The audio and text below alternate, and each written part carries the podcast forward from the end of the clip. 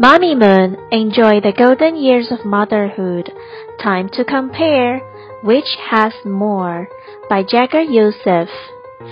We can compare. The girl has more books.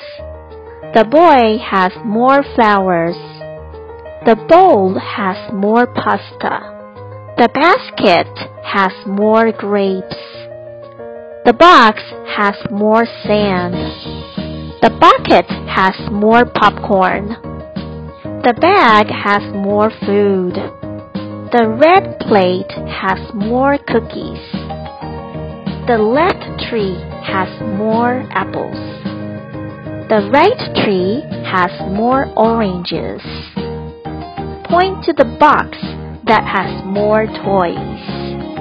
Boys and girls, do you know how to compare? Can you tell which one has more? Look around and find some objects. Tell your parents which one has more.